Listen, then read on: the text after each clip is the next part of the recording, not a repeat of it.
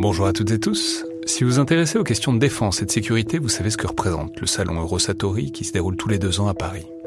C'est cette année la 28e édition qui se tient du 17 au 21 juin prochain à Paris-Nord-Villepinte et Eurosatori, qui sponsorise cet épisode, sera comme à chaque fois le grand rendez-vous mondial de la défense et de la sécurité. Je veux juste dire, c'est un événement que je trouve très étonnant, assez fascinant. J'y suis allé pour la première fois il y a deux ans pour l'édition 2022. Et euh, vraiment, si vous vous demandez ce qui se fait dans le monde militaire et en matière de sécurité, c'est là qu'on peut voir les dernières tendances, depuis les plus grandes geekeries et les innovations du moment, jusqu'aux grands équipements du futur pour les armées et les forces de sécurité en France et dans le monde. Bref, si vous intéressez de près à ce monde-là, c'est le moment de vous inscrire pour ce qui sera la plus grande édition de l'histoire du salon, avec plus de 1900 exposants et 60 000 visiteurs, vous pouvez le faire en allant sur eurosatori.com.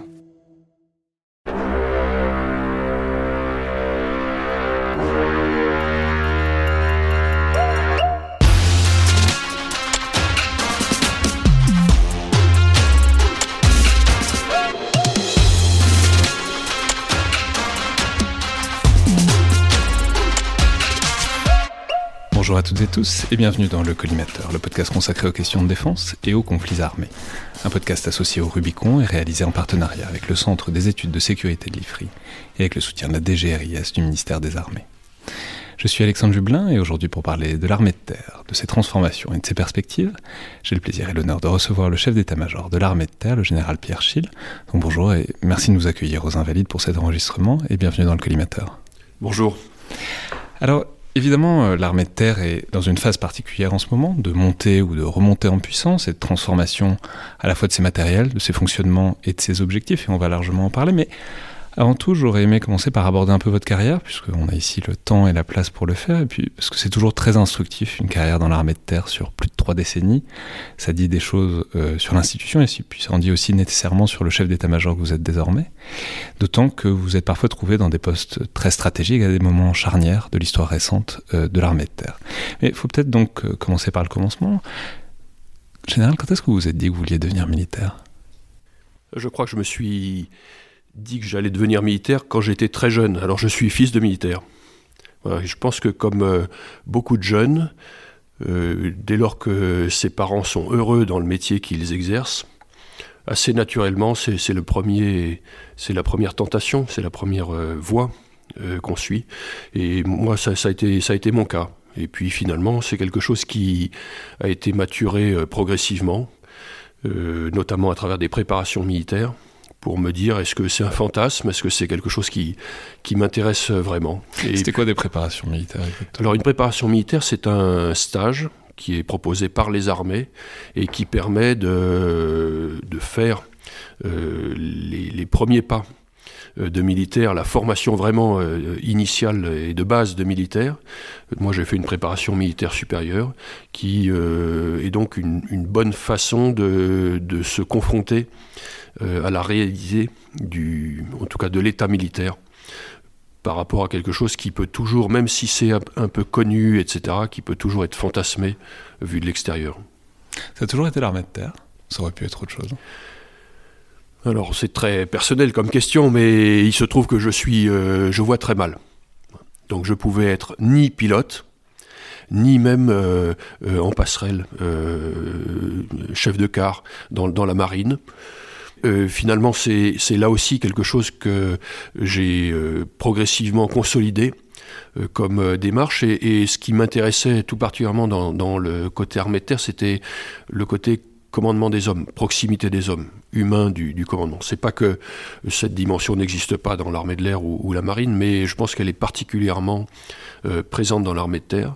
Et c'est aussi la raison pour laquelle, dans le choix des armes, au sein de l'armée terre, entre cavalerie, infanterie, artillerie, génie, logistique, etc. Je me suis plus directement dirigé vers l'infanterie, qui me semblait être l'arme euh, dans laquelle il y avait le plus de contact euh, avec les hommes. et là aussi, j'ai consolidé cette, cette, démarche progressivement et c'est ce que j'ai choisi à la sortie de, Saint-Cyr, puisque j'ai fait euh, Saint-Cyr. Euh, donc dès lors que j'avais confirmé que je voulais devenir militaire, j'ai eu, comme j'avais la chance de d'aimer l'école, euh, de pouvoir faire une préparation scientifique, de passer le concours d'entrée à Saint-Cyr et de rentrer à Saint-Cyr. Alors, donc, il y a la scolarité à Saint-Cyr, effectivement, ensuite il y a le, choix des armes, il y a l'infanterie, donc, et plus particulièrement les troupes de marine. C'est intéressant les troupes de marine parce que c'est donc dans les années 90. C'est pourquoi les, pourquoi spécifiquement les troupes de marine à ce moment-là? Quelle était l'idée? Spécifiquement les troupes de marine euh, en 1990, quand je suis sorti de, Saint-Cyr, c'était euh, l'aventure. C'était le service outre-mer. La propre des troupes de marine, en principe, c'est de servir hors de métropole, en famille, c'est-à-dire pour des séjours un peu longs, hors de métropole, c'est-à-dire euh, outre-mer, ou à l'étranger. Et c'est vraiment cette, euh, dimension qui, m'attirait. Euh, à ce moment-là, même si euh, en 1990 c'était aussi la bascule de la fin de la guerre froide et qu'il y avait donc dans l'armée de terre française ces deux grandes masses, le corps de bataille qui faisait face à l'Est et qui se préparait à, faire face à une invasion du pacte de Varsovie, une armée plutôt d'appelés, et puis cette force d'action rapide plutôt des forces euh, professionnelles déjà qui, qui étaient engagées à l'extérieur. Et j'ai ce choix des troupes de marine était donc à la fois ce côté euh, aventure et un peu aussi ce côté force professionnelle, même si euh, paradoxalement, dans mes premières années dans les troupes de marine, j'ai pu servir avec des appelés, notamment en Polynésie française, où j'ai été affecté pendant deux ans. Une expérience tout à fait enrichissante, d'encadrement de jeunes appelés polynésiens, des Français des antipodes, qui m'a beaucoup, beaucoup apporté, très intéressant. On, parlera de l'encadrement parce que c'est quelque chose qui caractérise votre parcours euh, d'une manière euh, plus générale, mais donc les troupes de marine, c'était la possibilité d'être déployées, d'être envoyées en OPEX euh, qui, paradoxalement, ne vont pas manquer pendant les années 90. Alors je peux mentionner que vous avez notamment été vous avez notamment été déployé en Afrique, au Tchad, aussi en Bosnie, en Albanie ensuite. on va pas faire toutes les années 90 parce qu'elles sont chargées notamment pour vous, mais à quel moment est-ce que... Qu'est-ce que vous considéreriez comme votre baptême du feu dans ces années 90 Quel est le moment où... Voilà, quel est le moment où ça s'est concrétisé pour vous?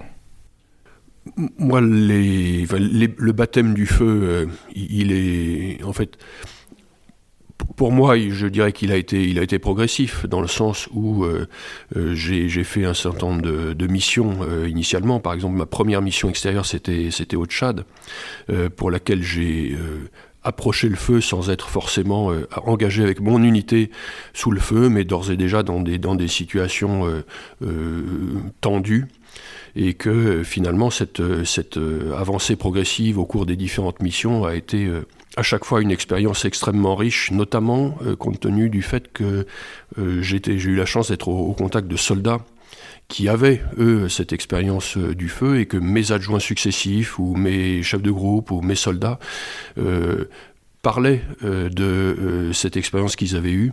C'était quoi leur référence Moi, j'ai été affecté au troisième. Enfin, mon première affectation, c'était au troisième régiment d'infanterie de marine, à Vannes. Quand je suis arrivé au troisième régiment d'infanterie de marine en 1991, tous mes soldats rentraient de la guerre du Golfe.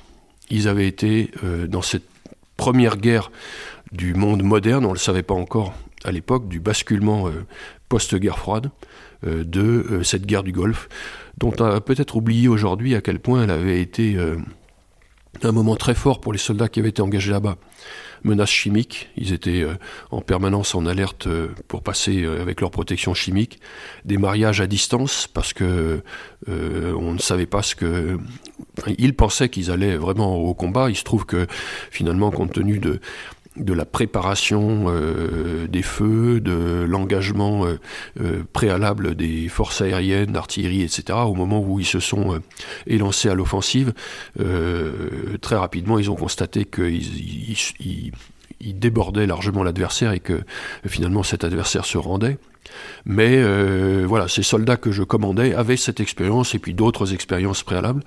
Et, pour répondre à votre question sur le, sur le baptême du feu un peu progressif, c'est que euh, cette transmission de euh, l'expérience collective au sein des unités, et je pense que c'est une réalité aujourd'hui, en tout cas ça l'a été pour moi, est une forme d'acculturation préalable des chefs, même des jeunes chefs. Moi, jeune lieutenant, et je pense que c'est le cas aujourd'hui des lieutenants qui arrivent dans leur régiment, j'étais vraiment parmi les plus jeunes en âge, en tout cas, et en tout cas vraiment le plus, jeune en service.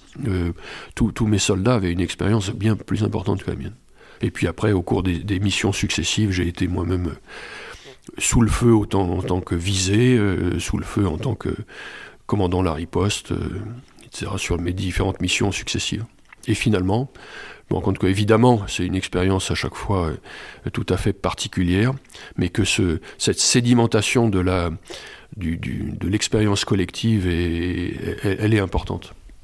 Et c'est fascinant parce que c'est un peu le mystère du commandement sur lequel vous avez réfléchi, sur lequel vous avez écrit aussi, de, voilà, comment est-ce qu'on commande des gens qui connaissent mieux la situation au fond dans laquelle on, va être projeté que, vous-même quoi? Comment on réussit à affirmer son autorité dès ses premiers moments malgré euh, le déficit d'âge et, ou d'expérience?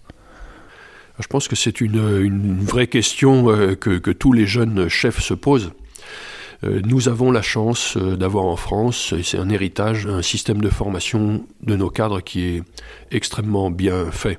Et le message que je, que je passe à tous nos jeunes euh, officiers, tous nos jeunes sous-officiers qui arrivent euh, dans leur euh, régiment, c'est n'ayez pas peur. Vous avez une formation qui est de bon niveau, vous serez à la hauteur. Après, il y a des questions de qualité personnelle, etc.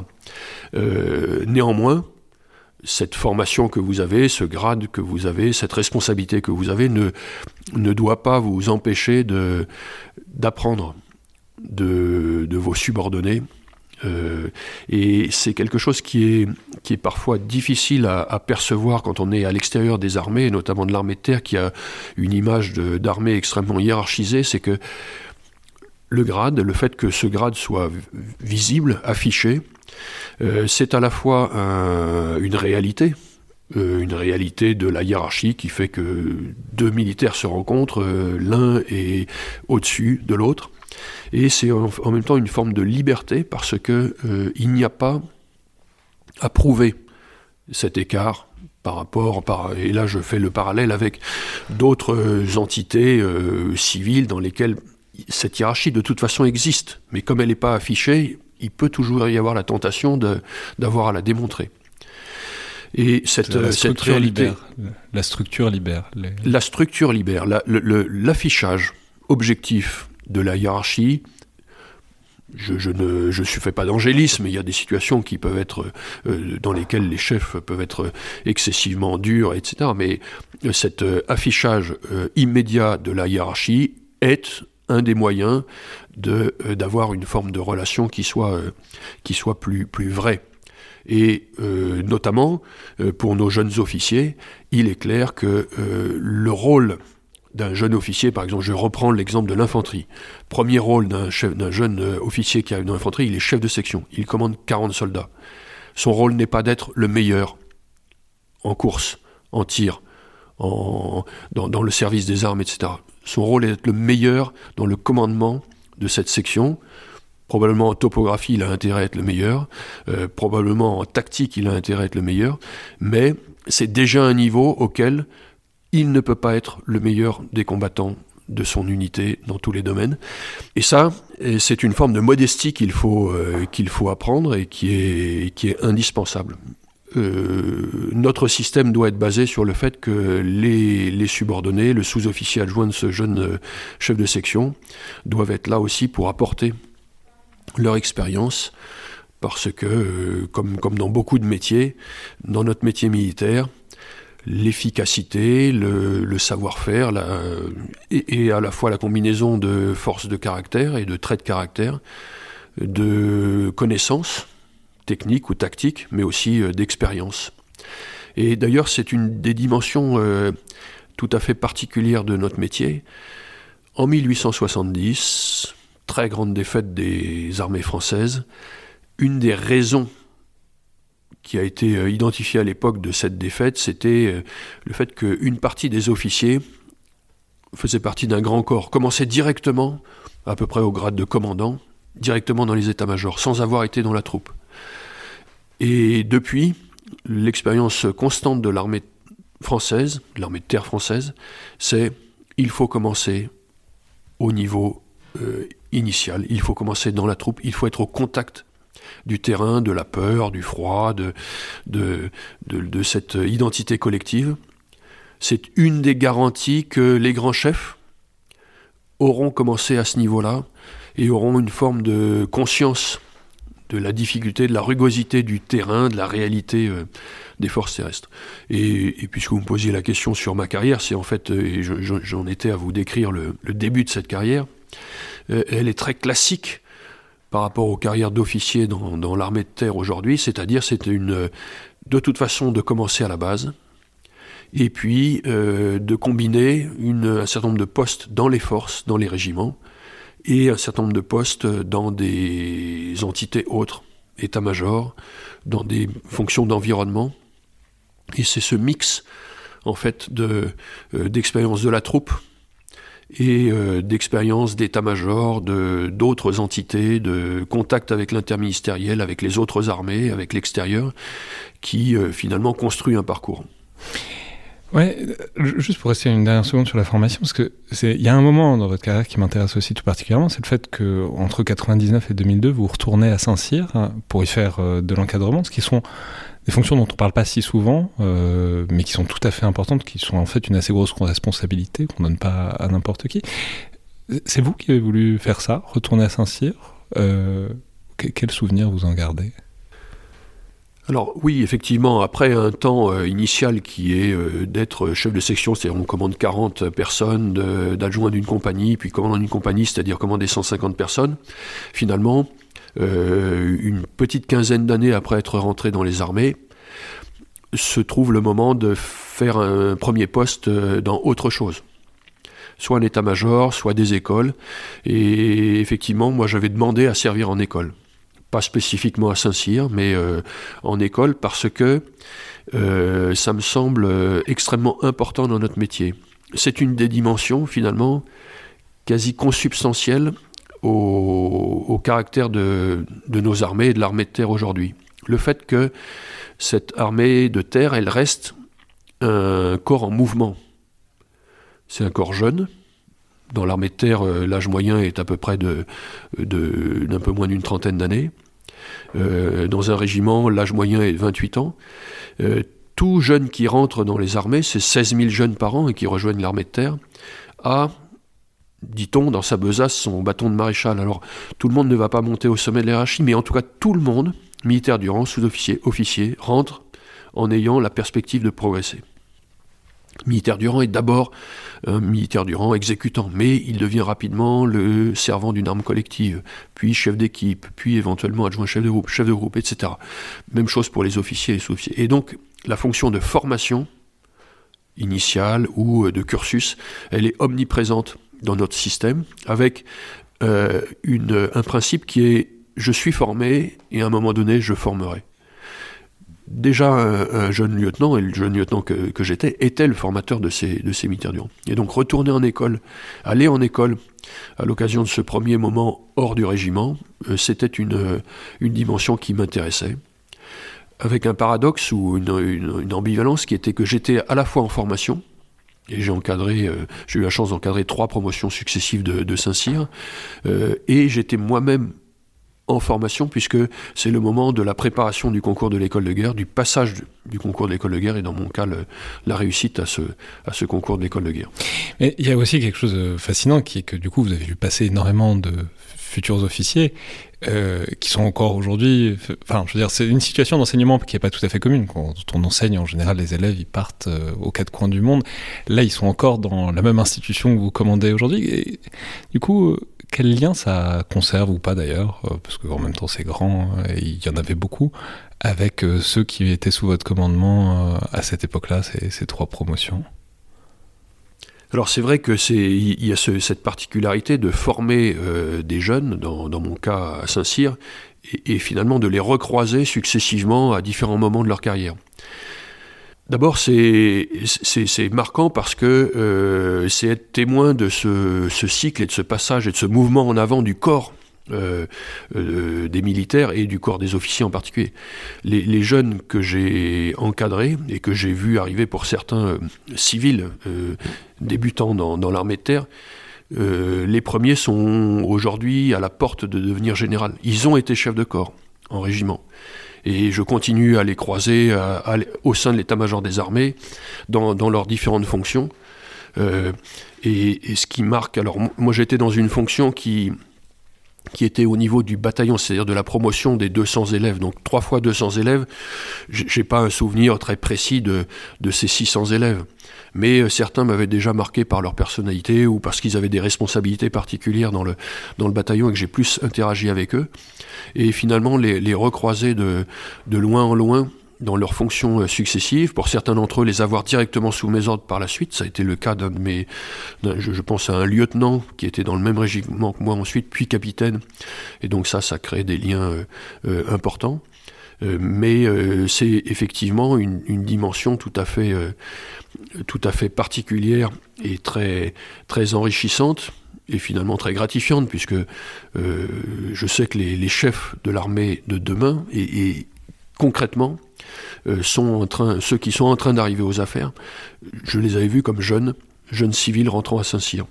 Et c'est euh, une grande satisfaction que d'être euh, finalement un peu un passeur et un responsable de ces générations futures qui, qui, vont nous succéder. Nous, nous ne sommes que de passage. Moi-même, je ne suis que de passage dans mes, dans mes fonctions ici à la tête de l'armée de terre. Ouais. on prépare toujours, on travaille toujours pour son successeur. Alors ensuite, donc il y a, euh, bon, il y a l'école de guerre, effectivement, vous l'avez mentionné, mais je, vous êtes passé par Paris à, deux reprises, dans des fonctions qui sont à chaque fois extrêmement importantes et à des moments très stratégiques. Et la première dont j'aimerais vraiment parler, parce que c'est un moment qui est crucial dans, dans l'histoire récente des armées françaises, et notamment de l'armée de terre, c'est entre 2006 et 2008, puisque vous êtes à ce moment-là à l'état-major des armées et vous travaillez sur l'application de la RGPP, donc la révision générale des politiques publiques, dans le cadre de ce qui donnera euh, le livre blanc de 2008.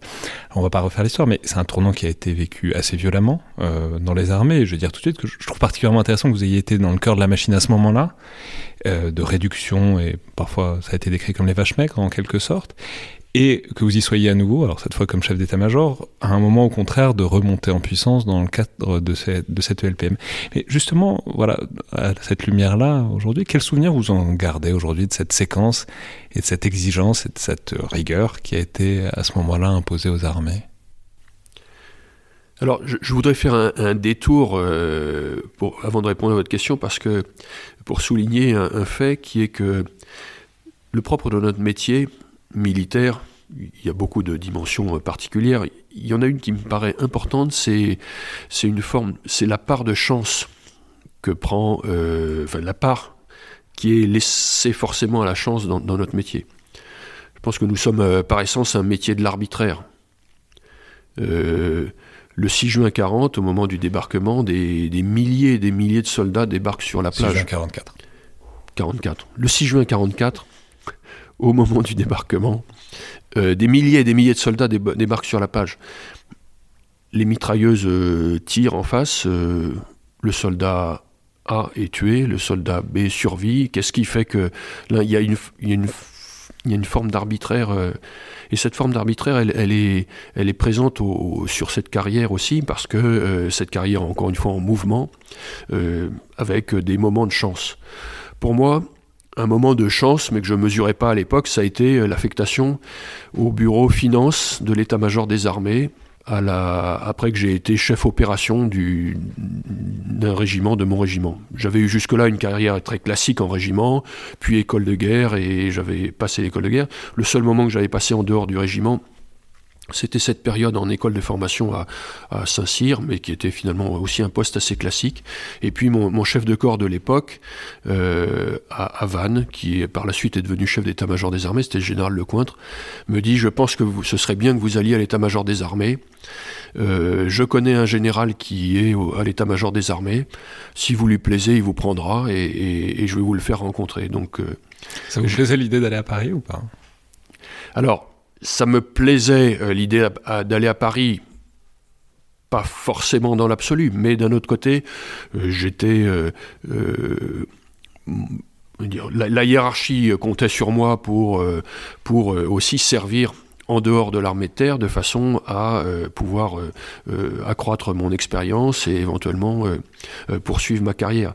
même si à ce moment-là j'aurais pu, et c'était ce que je souhaitais éventuellement poursuivre dans la voie troupe de marine et aller servir euh, outre-mer. mais là, mon chef de l'époque m'a dit pas question pour vous. Vous devez aller à Paris parce que je compte sur vous pour la suite. Mais euh, je vous laisse le choix et l'état-major des armées, donc je connais ce général, général Cambronnac, qui va vous rencontrer. Si, si vous lui plaisez, il vous prendra. Je suis allé voir le, je suis allé euh, prendre un rendez-vous avec le général Cambronnac. Il a dû me trouver sympathique, j'en sais rien. Il a dit OK, je vous prends. Et je suis arrivé à Paris, à l'état-major des armées, un matin de septembre, à PPE plan, programme, évaluation. Je ne savais même pas ce que, faisait PPE. Et le jour où je suis arrivé, ils m'ont dit, euh, ici c'est les finances de l'état-major des armées. Pour moi, ça avait toujours été un repoussoir. Cette question des finances, j'avais eu des l'adjoint des écoles de Quatquidan quand j'étais cadre à Quatquidan, venait des finances à Paris, c'était un monde absolument obscur. Et en fait, je pense que ça a été un tournant euh, dans ma carrière, dans le sens où pendant trois ans, j'ai été dans ce monde des finances du plan et des programmes à l'état-major des armées. Et euh, euh, avec, a posteriori, avec le recul, je me, rends compte que c'est parce que j'ai été dans ce poste-là que par la suite, j'ai été choisi pour aller à l'état-major particulier du président de la République dans un poste qui était euh, qui avait en charge non seulement les opérations, mais aussi la programmation militaire. Je pense que c'est parce que j'ai été à l'état-major particulier que j'ai été ensuite finalement repéré et, poussé que je suis à ce poste c'est un des moments euh, charnières, encore une fois, alors même qu'il me paraissait euh, extrêmement austère et que je ne l'aurais pas choisi a priori. Mais et, que vous n'êtes pas, vous pas tombé dans la période la plus faste euh, pour y être. Alors, il se trouve que je suis tombé à une période dans laquelle j'ai pu pendant un an faire le métier de base financier, à apprendre à, à, programmer les opérations d'armement terrestre et hélicoptère, etc. Et puis est venu la, le livre blanc 2008. Euh, la loi de programmation militaire euh, qui, lui a succédé. Et au sein de ce bureau finance, j'ai été mis dans l'équipe qui euh, traitait particulièrement de ce sujet. Ça a été un moment à la fois très dur, parce que c'était un moment de contraction des ressources, vous, le soulignez, euh, avec des réformes extrêmement importantes et des, mesures très très dures à prendre. Hein. C'est à ce moment-là qu'il a été décidé qu'il y aurait une réduction de 54 000 postes dans les armées euh, dans les années qui allaient suivre. Mais ce temps était aussi un temps de, de, réflexion conceptuelle approfondie sur. Euh, c'est dans ce livre blanc de 2008 qu'a été instituer, conceptualiser la continuité entre la, défense et la sécurité, euh, qu'ont été euh, pris un certain nombre de mesures qui sont encore des mesures qui structurent aujourd'hui nos armées. Donc un, temps d'apprentissage dur, mais extrêmement euh, finalement bénéfique quand je le regarde à l'aune d'aujourd'hui. Et aujourd'hui, c'est parce que j'ai été dans ce poste que, euh, sur un certain nombre de sujets euh, qui me sont présentés par l'état-major de l'armée de terre, euh, ou de réunions niveau des armées, ou ministérielles, ou interministérielles auxquelles j'assiste, tout ce mécanisme des finances publiques, de la programmation militaire, mais intériorisé, me permet de, comprendre et de, de, pouvoir prendre un certain nombre de positions sur ces sujets-là. Vous n'êtes pas perdu devant les tableaux Excel et les projections euh, pluriannuelles, euh, comme ça aurait pu être le cas si vous n'étiez pas passé par là, c'est ça? Alors j'ai, pendant trois ans, été plongé dans les tableaux Excel à en avoir des, non pas des cauchemars, mais enfin des, fascinations, parce qu'un tableau Excel doit être exact, au centime d'euro près. Et il y a cet enfermement dans l'exactitude du tableau Excel et des chiffres qui est, qui est très très prenante. Bon, évidemment, le métier n'était pas seulement de tableau Excel, c'était aussi de traduire euh, dans du langage intelligible des propositions de décision et, des, et, des orientations. Mais aujourd'hui, j'ai la chance d'être euh, détaché du tableau Excel, mais, mais ces mécanismes, ces question des finances publiques, des ressources euh, et de la façon de les, de, de, les mettre en œuvre pour développer une politique, ça reste une dimension très importante de, de mes fonctions. Alors, Ensuite, vous l'avez mentionné, mais vous avez, vous êtes repassé en régiment, évidemment, mais vous avez ensuite été appelé, puis vous avez officié longtemps au sein de l'état-major particulier du président sous, sous, François Hollande entre 2012 et 2017. Ce qui est fascinant, parce que c'est un peu le renversement de la courbe euh, dont on parlait à l'instant, c'est aussi une évolution radicale de la menace, euh, beaucoup de décisions extrêmement importantes qui sont prises pendant ce quinquennat et qui, on a bien des égards encore dans la séquence qui s'enclenche à ce moment-là. Donc, comment, euh, quel souvenir, quelle trace ça vous laisse, en quelque sorte, d'avoir été au cœur du réacteur, vraiment, puisque l'état-major particulier, il n'y a pas plus au cœur du réacteur que ça. Euh, à ce moment où tout change et où tout s'enclenche euh, à bien des égards, euh, disons dans l'environnement stratégique dans lequel on est en ce moment. Alors, c'est clair que cette expérience de, de cinq ans à l'état-major particulier, comme adjoint du, du général Puga, puis de l'amiral Rogel, qui étaient les, qui ont été les deux chefs d'état-major particuliers euh, du président de la République, donc du président Hollande, euh, et puis euh, le début du, mandat du, président Macron, a été et, restera pour moi jusqu'au bout une expérience tout à fait extraordinaire dans le sens premier du terme, avec une fascination inéluctable quand on est dans ces postes, fascination au sens de conscience de l'importance de la matière sur laquelle on travaille et des responsabilités euh, qui incombent de façon à pouvoir présenter au président de la République euh, la vérité et lui permettre de prendre des, décisions et ensuite euh, aider à, la mise en œuvre de, ces décisions au, plus haut niveau de l'État. Dans une époque, d'un point de vue des, des, armées et de la défense, que vous avez souligné comme étant tout à fait particulière, avec un premier temps qui a été euh, finalement qui était la, poursuite de la, de la contraction des ressources euh, des armées, et puis euh, progressivement l'explosion de la menace terroriste, en gros, à la fois sur notre territoire, plus exactement dans, d'abord en Afrique, avec euh, l'enchaînement Serval Barkhane voilà, Serval Barkhane euh, et puis euh, ces attentats sur le territoire national qui ont euh, amené à, à, repenser de manière très profonde le, le, le, le rôle des armées et l'effort consacré par la nation à ces armées. Peut-être dans un moment qui qu'on pourra lire dans quelques années comme étant les prémices une forme de basculement stratégique qui euh, pourrait s'accélérer encore euh, en ce moment sous nos yeux après l'attaque russe en Ukraine, euh, ce, réveil terrible du conflit au Proche-Orient et, une forme de, repositionnement géopolitique de, nombreux acteurs, dont les BRICS, la Chine, etc. Et vous aviez la, difficile de poser la question maintenant, mais vous aviez la vision de ce, de ce changement à ce moment-là, où en même temps dans l'état-major particulier, forcément, on gère l'urgence aussi et les préoccupations immédiates. Mais est-ce que vous, vous avez senti ça comme un infléchissement sur le moment, ou est-ce que c'est 5-10 euh, ans après maintenant euh, qu'on comprend que à ce moment-là, se sont jouées des choses? Je pense que la pleine compréhension, elle vient forcément a posteriori mais il est clair que euh, l'engagement russe euh, en Syrie, qui date de ce moment-là, euh, le, réengagement français, enfin, l'engagement français dans l'opération Serval, puis Barkhane au Sahel, les attentats sur le, sol national successifs,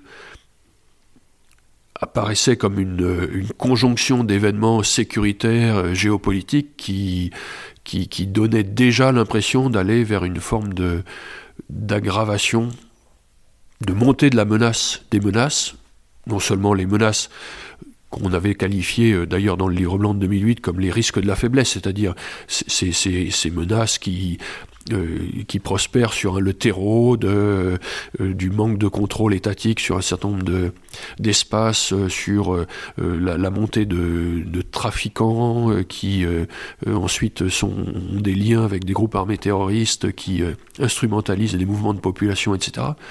Mais dès ce moment-là, l'affirmation plus rapide qu'on ne l'imaginait de ce qu'on a appelé aussi dans le livre blanc de 2008 les, les menaces de la force, c'est-à-dire la désinhibition d'un certain nombre d'États y compris membre permanent du Conseil de sécurité des Nations Unies, qui manifestement considérait que euh, la puissance militaire, sa possession, la pression qu'elle permettait d'exercer sur euh, d'autres États, voire leur emploi, euh, tout à fait volontaire, étaient des moyens légitimes de, du règlement des, conflits ou des relations internationales.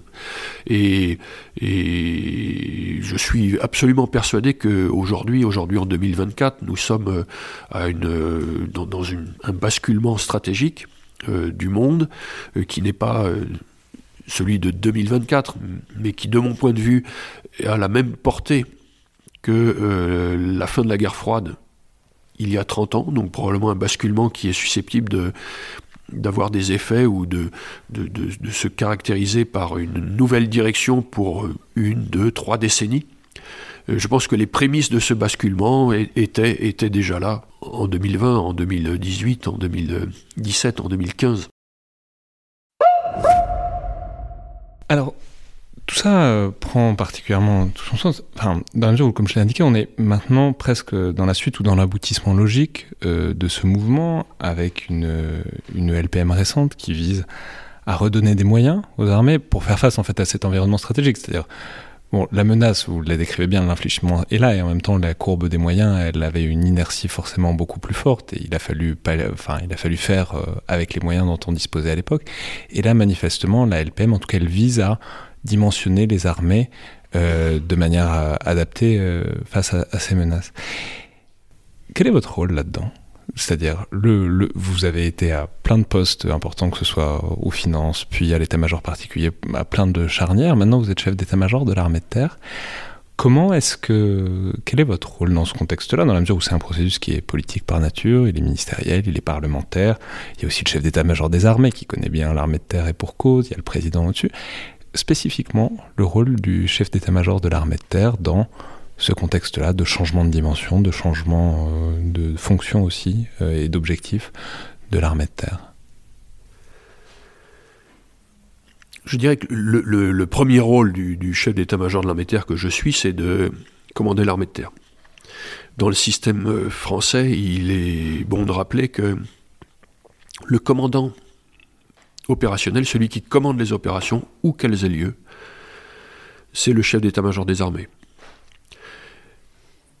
Et donc le chef d'état-major des armées, euh, commandant toutes les opérations, le rôle des chefs d'état-major, terre, air, mer, est de lui fournir les moyens de mener ces opérations. Donc le chef d'état-major de l'armée terre que je suis a pour mission de commander l'armée terre au sens de recruter, former, équiper, entraîner, organiser, certifier des forces que je mets à disposition du chef d'état-major des armées pour qu'elles soient euh, employées en opération. Et donc mon premier rôle aujourd'hui, y compris dans, dans, cette phase dans laquelle il y a un basculement stratégique extrêmement important, des réflexions sur la loi de promotion militaire, et je vais y revenir, c'est de faire le job. C'est que l'armée de terre, quoi qu'il arrive ce soir, soit là pour que les unités nécessaires pour faire face euh, euh, à toutes les situations, pour défendre notre pays, ses habitants, ses intérêts, soient prêtes. Pourquoi j'insiste sur ce point? Parce que euh, finalement, comme tous les responsables, je pense, mon, ma, ma responsabilité, mon rôle est de combiner des questions d'impératifs immédiats et d'impératifs de plus long terme. Et dans les impératifs immédiats, c'est vraiment le fait que, quoi qu'il arrive, quels que soient les plans pour le futur, euh, aujourd'hui, la mécanique armée de terre, euh, qui est euh, solide, qui, est, qui a fait ses preuves au cours des dernières années dans les opérations, continue à fournir les moyens de la défense de notre pays, quoi qu'il arrive. Et dans le même temps, je suis chargé de faire adapter ces forces à la situation future. Tout ça, ça a eu une, résonance particulière euh, en 2023 qui était celle de la loi de promotion militaire. Dans la, loi de promotion militaire, le, elle est consécutive à une revue euh, nationale de sécurité euh, qui avait été demandée par le président de la République, qui avait pour objectif de justement d'évaluer quelles étaient les permanences et les évolutions de l'environnement géopolitique et de donner les grandes lignes pour le futur. Donc la c'est 2022, suivi logiquement quelques mois 2022, par, la LPM. et, donc les travaux de LPM qui ont suivi, sous l'autorité du, ministre et du chef d'état-major des armées, ont, consisté à, à trouver euh, les moyens, dans un contexte de ressources qui allait être en croissance, euh, la meilleure équilibre euh, entre ces réalités du moment et les réalités futures, et, de tracer le chemin qui permettra de faire ce, changement. Comme j'aurai la responsabilité de d'assurer cette, ce chemin et, cette transformation notamment de, de l'armée de terre, au cours des travaux de la loi de programmation militaire, j'ai eu ma responsabilité a été de de conseiller, enfin de faire des propositions euh, qui me semblaient réalistes et réalisables de cette euh, évolution sans, sans lâcher la propre l'ombre de, l'armée de terre vis-à-vis euh, du, chef d'état-major des armées et, du, et du ministre. Un peu dans la, même position que le chef d'état-major des armées vis-à-vis du président de la République s'agissant des opérations. Et on a un système institutionnel tout à fait particulier en France qui est que le chef d'état-major des armées est le conseiller et il est le commandant opérationnel. Il est au Conseil de défense, il propose au président de la République des modes d'action, et à l'issue du Conseil de défense, il est chargé de les mettre en œuvre. Dans beaucoup d'autres systèmes, très difficile de comparer avec le système américain, tellement la, différence de taille est importante, mais c'est vrai euh, en Grande-Bretagne euh, également, celui qui conseille le chef euh, des armées n'est pas forcément celui qui exécute. Donc il peut toujours, on peut toujours imaginer qu'il y a une forme de dichotomie et qu'à la sortie de la décision du président, euh, l'exécuteur, celui qui doit commander, dise mais attends, le conseil que tu as donné, euh, euh, il n'est pas faisable. Là, celui qui conseille et celui qui exécute. Eh bien, finalement, pour la loi de prévention militaire et en dehors des opérations, c'est un peu le rôle que j'ai eu, c'est-à-dire proposer des modes d'action pour l'armée de terre en étant chargé ensuite de les mettre en œuvre. Et alors, du coup, cette LPM qui redonne des moyens à l'armée de terre, à l'ensemble des autres armées, qui est une inflation en tout cas budgétaire manifeste, comment est-ce que vous l'interprétez? Comment est-ce que vous l'avez traduite euh, dans le cadre de l'armée de terre? Est-ce que euh, vous diriez qu'il y a un retour euh, à la masse, une insistance là-dessus? On reparlera ensuite parce qu'évidemment il, il y, a des conflits contemporains dont il faut s'inspirer pour penser nos armées, mais est-ce que c'est donc euh, une attention à la masse? En même temps, il n'y a pas de fatalité à ça. On n'est pas dans la même situation stratégique que l'Ukraine non plus. S'il fallait, euh, en tout cas, résumer l'objectif, euh, quel a-t-il été pour vous? S'il fallait résumer l'objectif d'un seul mot, je dirais c'est la cohérence. Cette loi de programmation militaire avait un objectif de cohérence. Cette loi de programmation militaire a un effet premier de cohérence pour l'ensemble des armées, pour l'armée de terre la cohérence pour euh, l'armée de terre, elle est, moi je la vois euh, dans trois dimensions. Une dimension verticale. Quand on a un équipement, il est impératif qu'il y ait une forme de cohérence par rapport aux, additifs, aux, compléments, aux, à côté de cet équipement. À côté égale petits armements euh, qui, vont autour, c'est la, qualité des hommes qui, servent cet équipement, c'est les munitions, c'est le, carburant, c'est les, pièces de rechange, de façon à ce qu'il n'y ait pas un gros équipement mécanique vide qui n'ait pas d'efficacité. À côté de cette cohérence verticale, il y a une cohérence horizontale. Les différents équipements, les différentes grandes capacités de l'armée terre doivent être équilibrées à due proportion. Si nous n'avions que de l'infanterie, nous n'aurions pas d'efficacité c'est par la combinaison de capacités euh, d'infanterie, de cavalerie, c'est-à-dire ce qu'on appelle contact, de commandement, d'appui, de soutien, que la cohérence de l'outil armé de terre euh, euh, se fait. Et puis cette cohérence verticale et horizontale, elle, doit avoir une forme d'évolution dans la profondeur. Il y a une cohérence d'aujourd'hui qui est nécessaire à, qui est ce qu'on a, et qui, doit permettre de répondre aux, besoins du moment, et, il y a son évolution. Or, probablement, dans les années précédentes, compte tenu euh, des impératifs euh, d'économie ou de séquencement des efforts, euh, nous avions excessivement porté l'effort sur les objets les, plus importants et les plus symboliques sans forcément réussir à, créer la cohérence. Et, vous savez, je ne vais pas développer là-dessus, mais la question de, munitions que nous n'avons pas forcément suffisamment euh, pour certains équipements en stock. Euh, de, déséquilibre entre différentes capacités. Et donc cette loi de programmation militaire, ça a d'abord été euh, la, reconstitution et la constitution d'une cohérence pour l'armée de terre. Cette cohérence, nous avons essayé, nous avons, nous la, nous la matérialisons à travers un certain nombre de, rendez-vous successifs. Je vais en, je vais en mentionner un seul. C'est en 2027, nous devrons être capables de projeter, c'est-à-dire de mettre sur pied et de déployer euh, en 30 jours une division modernisée. Ce rendez-vous de cohérence c'est donc une façon de. Euh, c'est un, élément important du chemin euh, d'évolution au cours des années à venir de, notre armée de terre. Je, je, souligne ce, rendez-vous parce que, encore une fois, cette cohérence, elle, est manifestée par, ce, par cette notion de, division, c'est-à-dire c'est une unité bonne pour euh, le combat qui permet de, faire ce rendez-vous de cohérence sur le, sur le chemin de la modernisation. Mais c'est tout à fait fascinant parce que ça, ce sont certains des grands objectifs de l'armée de terre. On voit, il y a une, un objectif de déployer, d'opérationnaliser puis de déployer, de rendre déployables en tout cas des unités toujours plus grandes. Peut, le niveau divisionnaire a été recréé il y a quelques années après avoir disparu à la fin des années 90. Désormais, par exemple, dans l'exercice Orion, il y a des brigades euh, que vous cherchez à opérationnaliser. On sent qu'il y a une sorte de mouvement de d'augmentation, d'essayer de rendre toujours plus déployables et toujours plus opérables des unités toujours plus grandes. C'est ça votre, euh, disons, votre objectif organisationnel et structurel euh, des années à venir, c'est le changement de dimension et le, disons, la, rendre fonctionnel des, échelons toujours plus larges? Mon objectif premier pour les années à venir, c'est de euh, faire le job. C'est-à-dire, c'est de produire les effets stratégiques pour euh, la défense de notre pays, de ses habitants et de ses intérêts. Et donc ma première lecture et mon premier objectif, c'est euh, de me demander quels sont les espaces, quels sont les espaces dans lesquels l'armée de terre est, attendue en premier lieu. J'en vois trois. Le premier espace, c'est la maison, c'est notre pays, hexagone et outre-mer, la défense, la protection, la résilience la contribution à l'esprit de défense dans, ce, dans cet espace.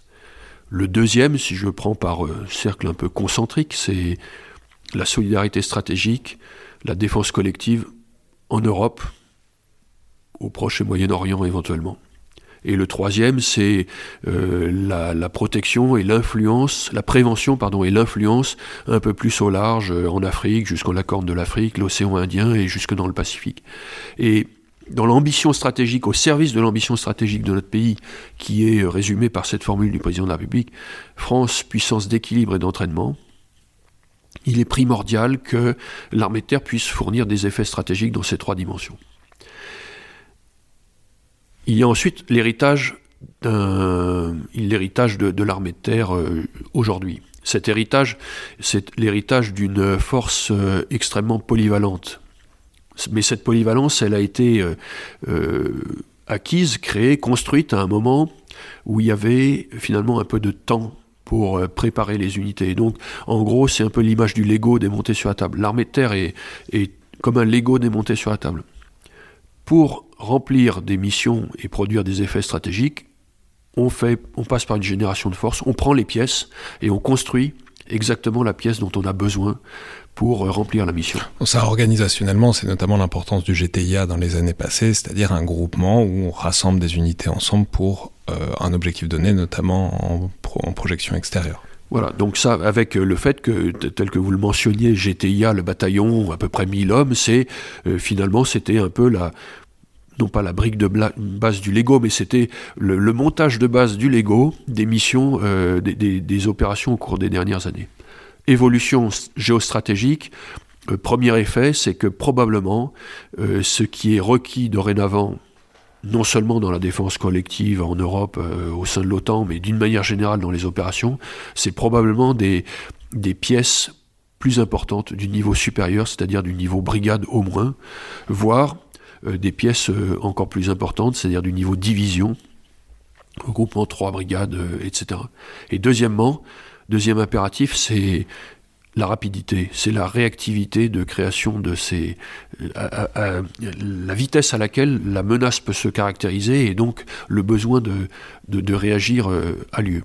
Pour ces deux raisons, l'armée de terre va dans les prochaines années se réorganiser pour gagner en réactivité euh, et, euh, de façon à être plus adaptée aux, modalités de la guerre euh, future ou actuelle qui vont conserver finalement des caractères très, archaïques. Et on voit dans la guerre en Ukraine ou même à Gaza les tranchées, les bombardements, la bataille maison par maison. Mais combiner tout ça avec finalement des modes d'action et des capacités et des besoins plus, moderne, euh, ce qu'on appelle les nouveaux champs, mais enfin, ce sont les, questions de drones, c'est la lutte euh, informationnelle, c'est la guerre électronique, c'est le cyber, etc.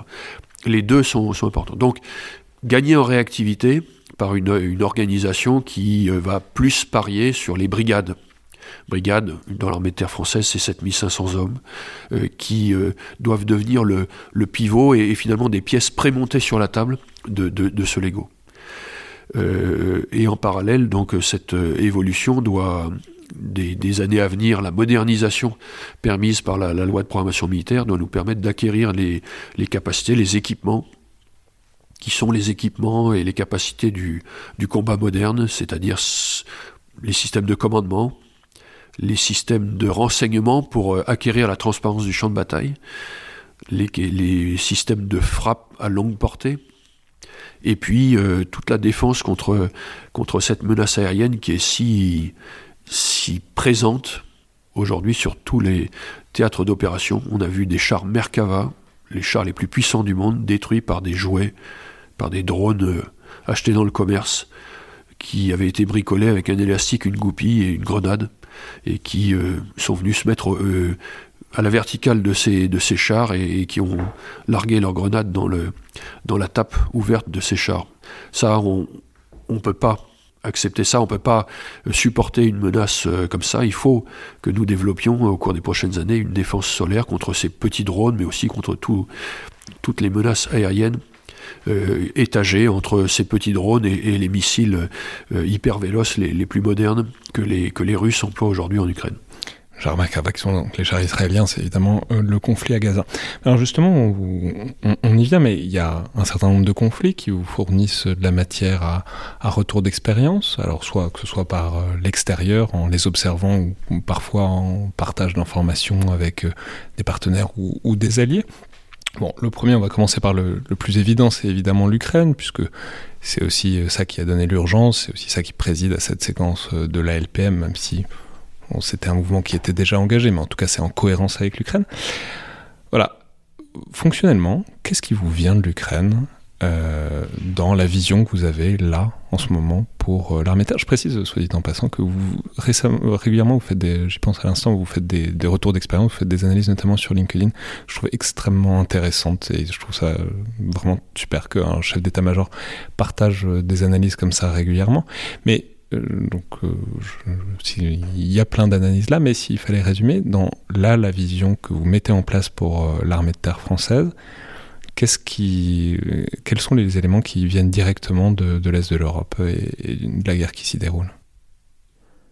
Alors, la guerre en Ukraine est extrêmement intéressante à, tous les niveaux à observer, même si je pense qu'il faut faire preuve de modestie et d'attention en essayant euh, très profondément de distinguer ce qui est structurel dans les enseignements à tirer et donc dans les réalités de ce conflit et, ce qui est beaucoup plus euh, conjoncturel. Euh, avec la modestie qui est liée à la proximité dans le temps et au fait que toute une partie des informations nous sont cachées ou, on tente de nous les cacher. Premier niveau de, Premier niveau d'analyse, le, niveau le plus élevé, c'est la question de l'ontologie de la guerre. Est-ce que cette guerre est la dernière d'une époque euh, finissante ou, est-ce qu'elle est à l'image de la guerre qui vient? Moi, je suis persuadé qu'elle euh, est malheureusement plutôt à l'image de la guerre qui vient. Et que le fait qu'un pays, y compris membre permanent du Conseil des Nations Unies, décide que l'emploi de la force est un moyen de régler euh, un équilibre euh, géopolitique euh, avec un de ses voisins, c'est un fait marquant qui va demeurer. Et que dans ce conflit, la coexistence des éléments les plus archaïques de la guerre, le fait que la bataille se gagne au sol à la fin, même si le stand-off, c'est-à-dire le fait de pouvoir tirer à distance ou, les, capacités à distance sont importantes, demeure. Donc premier, premier enseignement euh, pour moi, malheureusement, l'hypothèse d'un conflit euh, étatique dur reste possible. D'où deuxième enseignement de deuxième niveau qui est celui de Qu'en est-il pour nous? Et là, effectivement, nous ne sommes pas dans la même situation que l'Ukraine. Nous ne sommes pas un pays euh, euh, au contact d'un voisin euh, et d'une menace directe. Nous sommes dotés, un État doté de la dissuasion nucléaire. Mais, deuxième enseignement, c'est que nous faisons partie d'une coalition qui s'appelle l'OTAN et que les obligations, nos obligations dans cette coalition nous obligent. Et donc, notre pays, qui a une ambition de, puissance d'équilibre et d'entraînement, a une ambition de nation cadre. Et donc, deuxième enseignement, pour moi, au-delà de la permanence, c'est le fait que les forces terrestres, l'armée de terre française, doit être capable de nourrir cette euh, crédibilité de nation cadre de notre pays dans la défense collective en Europe. Et c'est ça qui finalement toise. Nation 4, rappelons, c'est un concept otanien qui est de certaines nations, certains des, des, alliés qui sont capables de fournir en quelque sorte une structure sur laquelle les autres viennent s'agréger, fournir des capacités, que mais il faut quelqu'un qui fournisse en quelque sorte l'architecture, qui soit capable de le faire, qui soit capable d'attirer aussi euh, par ces alliés-là, et donc ça demande des capacités euh, structurelles, disons. C'est ça, ça, Donc le, le, fait que nous ayons un certain nombre de capacités structurelles à la mesure de l'ambition de notre pays dans cette défense collective de l'OTAN. Et cette, euh, cette réalité qui est pas forcément la plus probable, mais qui est euh, sans doute la plus dangereuse, la plus, la plus qui demande euh, les, capacités les plus élevées, c'est finalement ce qui, c'est finalement ce qui va toiser, c'est ce qui va tailler le contrat opérationnel de l'armée de terre autour de la notion de corps d'armée. Corps d'armée qui est, serait capable, qui nous, doit nous permettre de commander un corps d'armée. Euh, un corps d'armée, ce serait donc jusqu'à 60 000 hommes euh, dans l'OTAN.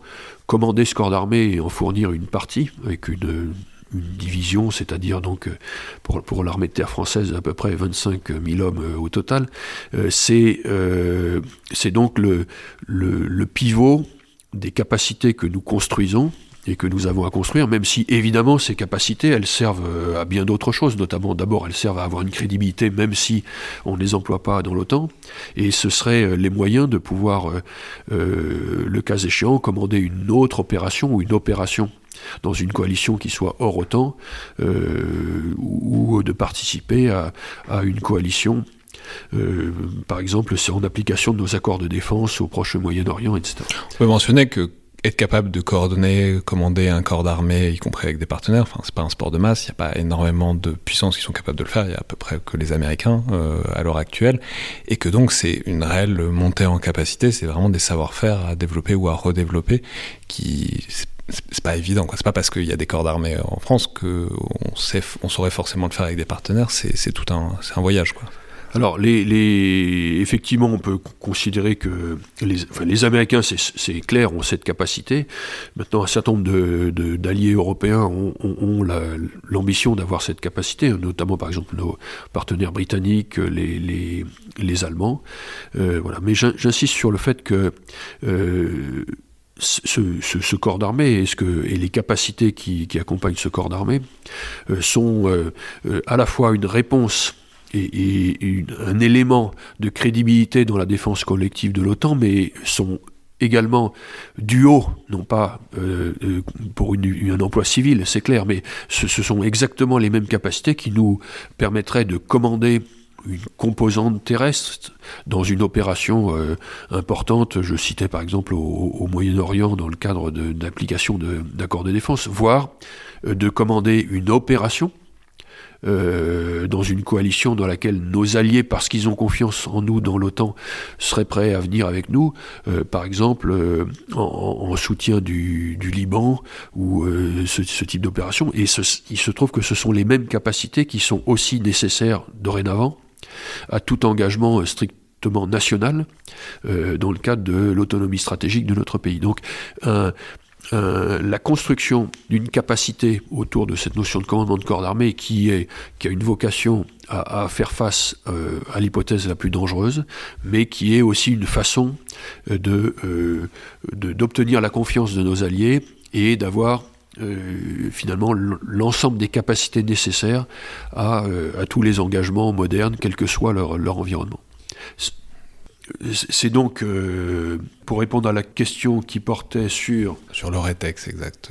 Oui, je vous disais trois niveaux de, retour d'expérience. Un premier qui est sur l'ontologie de la guerre, finalement. Malheureusement, le retour de la, de la guerre euh, aux frontières de l'Europe qui, euh, qui, nous oblige à, penser cette guerre. Deuxièmement, ce rétex qui nous dit que la notion de, de crédibilité dans la défense collective, notamment de l'OTAN, est primordial compte tenu de cette situation.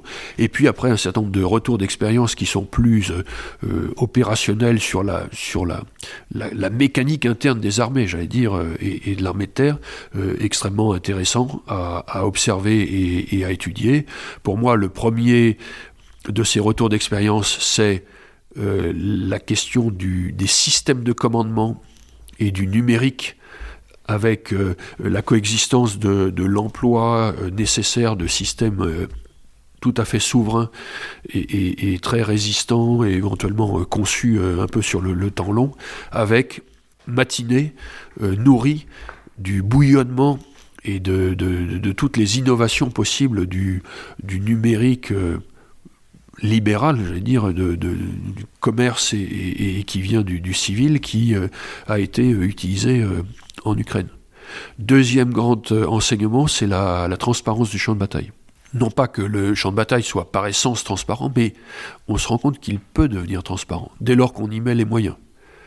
Et que probablement nos adversaires vont y mettre euh, un certain nombre de moyens, et que nous avons donc euh, un objectif et un intérêt, un impératif à acquérir ces moyens de la transparence du champ de bataille, drones, analyse des images, y compris de satellites, notamment avec une couche d'intelligence artificielle, cyber, guerre électronique, moyens humains euh, dans la profondeur, permettant de, connaître l'environnement et de, voir ce champ de bataille.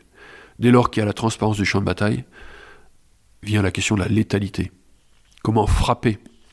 Frapper, euh, ce qu'on appelle cinétique, frapper euh, par l'artillerie longue portée, par les questions de, boucles, de ciblage euh, dynamique extrêmement rapide, y compris dans la profondeur.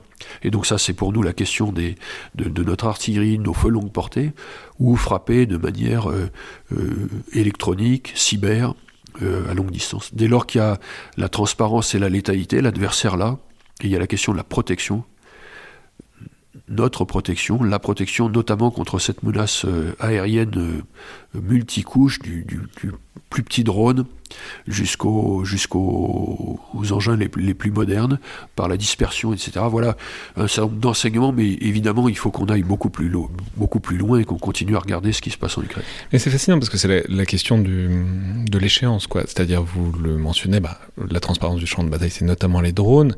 Et ça, les, les, les, remontées qui viennent de ces dernières semaines, ces derniers mois, on parle de dizaines de milliers de drones qui sont perdus chaque jour euh, par l'Ukraine, imagine-t-on aussi par euh, la Russie.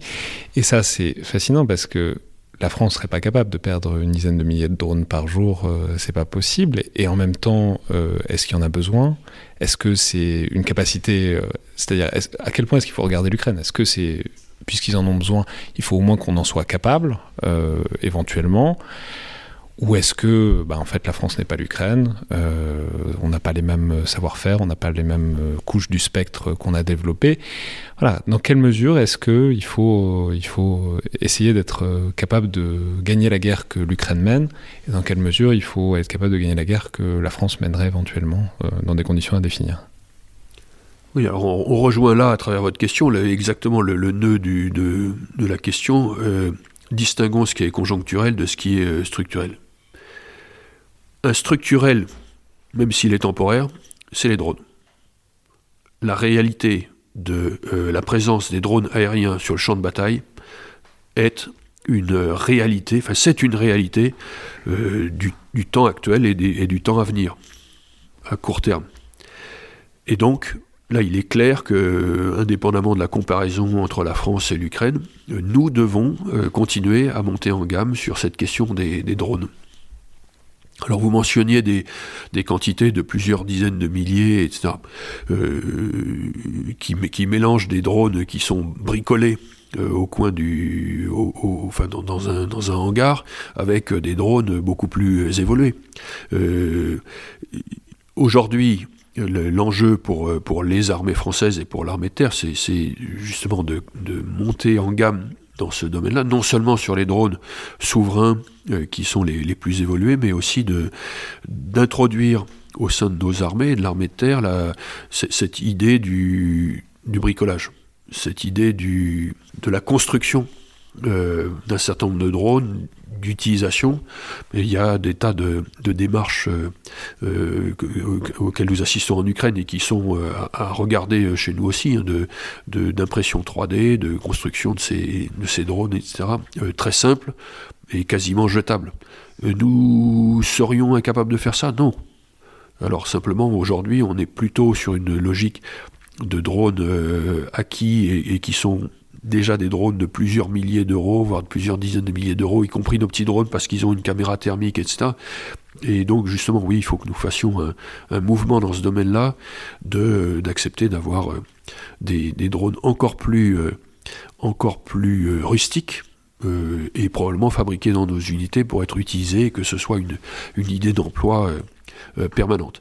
là, il, faut quand même distinguer les, les situations de, de droit, enfin, ou de, de, temps de paix dans lesquels nous sommes et pour lesquels il y a, des limitations en termes de, vol, euh, de sécurité, de survol de population, etc., d'un pays qui est en guerre et qui euh, euh, peut outrepasser ses, limites. Et je, pense que nous saurions les outrepasser également. néanmoins, est-ce que cette évolution est vraiment structurelle, c'est-à-dire qu'elle va durer pendant des dizaines d'années? Je ne le crois pas. Je pense que aujourd'hui, dans la guerre entre la l'épée et la cuirasse, l'épée drone l'emporte. Et que, mais que la cuirasse va monter en, gamme. De notre point de vue, 75% des drones qui sont perdus en, Ukraine le sont par euh, guerre électronique. Et donc les moyens de guerre électronique pour lutter contre les drones, c'est un effort à faire. Euh, la question de la détection de ces drones, la protection contre, contre ces drones euh, est, une réalité en Ukraine aussi. On a vu combien euh, au début des drones extrêmement simples arrivaient à, faire des dégâts énormes en, permettant de repérer des cibles et, de les tirer. Combien la guerre électronique est arrivée et qu'il a fallu maintenant durcir ces drones, ensuite mettre à bord de ces drones une part d'intelligence artificielle pour qu'ils puissent suivre le terrain euh, même quand leurs liaisons sont coupées, euh, puis euh, les armées qui utilisaient des fumigènes pour masquer leur action, puis des caméras thermiques qui sont venues sur les drones qui permettaient de voir à travers les fumigènes, puis des stroboscopes qui permettaient de, d'aveugler les drones qui avaient des caméras thermiques, etc. Il y a une espèce de course entre les deux qui, font, qui fait que probablement, assez rapidement, finalement le drone vraiment tout simple ne sera plus non plus la, la panacée et qu'il euh, y aura une forme de, course. Il y a, de mon point de vue, un âge d'or aujourd'hui du drone aérien, euh, mais qui sera en partie contrebattu par, des, par les moyens de défense qu'il faut que nous acquérons. Comment est-ce que vous envisagez le soutien direct euh, en ce moment, et puis aussi dans un futur proche, de l'armée de terre française, des armées françaises plus largement, à l'Ukraine? C'est-à-dire quel rôle vous identifiez pour, pour l'armée de terre en soutien des forces ukrainiennes donc le soutien des, forces ukrainiennes par les armées françaises et par l'armée de terre en particulier est une euh, réalité depuis le, début du conflit. Euh, nous avons cédé des équipements, nous avons euh, fait un certain nombre de formations et nous continuons à le, faire. mais probablement compte tenu de, compte tenu de la durée du, conflit, l'enjeu est de, et, d'accroître encore cette, ce soutien et de, le, de l'organiser, ce qui est le cas. Et donc la, nous allons prendre la tête d'une coalition de soutien à l'Ukraine pour le domaine de l'artillerie. Euh, qui est euh, en train de se, de se, structurer dans le cadre de coalitions euh, équivalentes pour d'autres capacités menées par, par nos, nos, alliés. Donc l'enjeu est de non seulement de continuer notre appui direct en termes d'artillerie, cession d'équipement, formation, etc. aux Ukrainiens, mais de structurer l'aide qui est apportée par les, différents alliés sur, ce, sur cette capacité qui est manifestement primordiale dans euh, la typologie des, combats actuels euh, en Ukraine.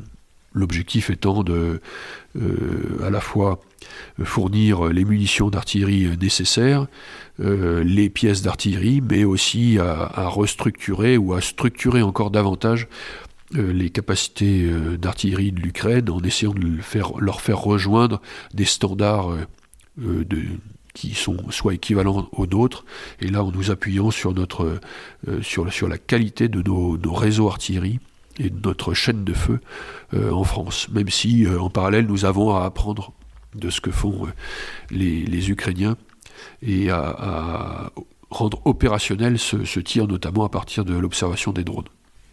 Hmm. Et de ce point de vue-là, ce qu'ils font avec euh, les Césars, qui après tout connaissent le. Alors, c'est pas exactement la première fois, ils ont été euh, notamment utilisés à la bataille de Mossoul. Enfin, mais il y a. C'est-à-dire à quel point est-ce que ça remonte, à quel point est-ce que c'est intégré, à quel point est-ce que ça devient organiquement euh, un élément de, en tout cas de la tactique et même de la doctrine française autour de ces appareils? Alors l'emploi des Césars, euh, effectivement, on n'a pas attendu euh, leur engagement en Ukraine pour les employer en opération, et notamment en, Irak, on avait euh, énormément tiré.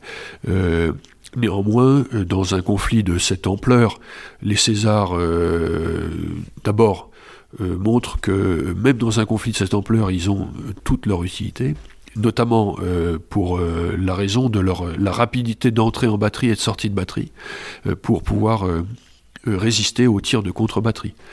Et ça, c'est quelque chose que nous n'avions pas ou peu dans, les engagements que nous avions, et c'est une confirmation.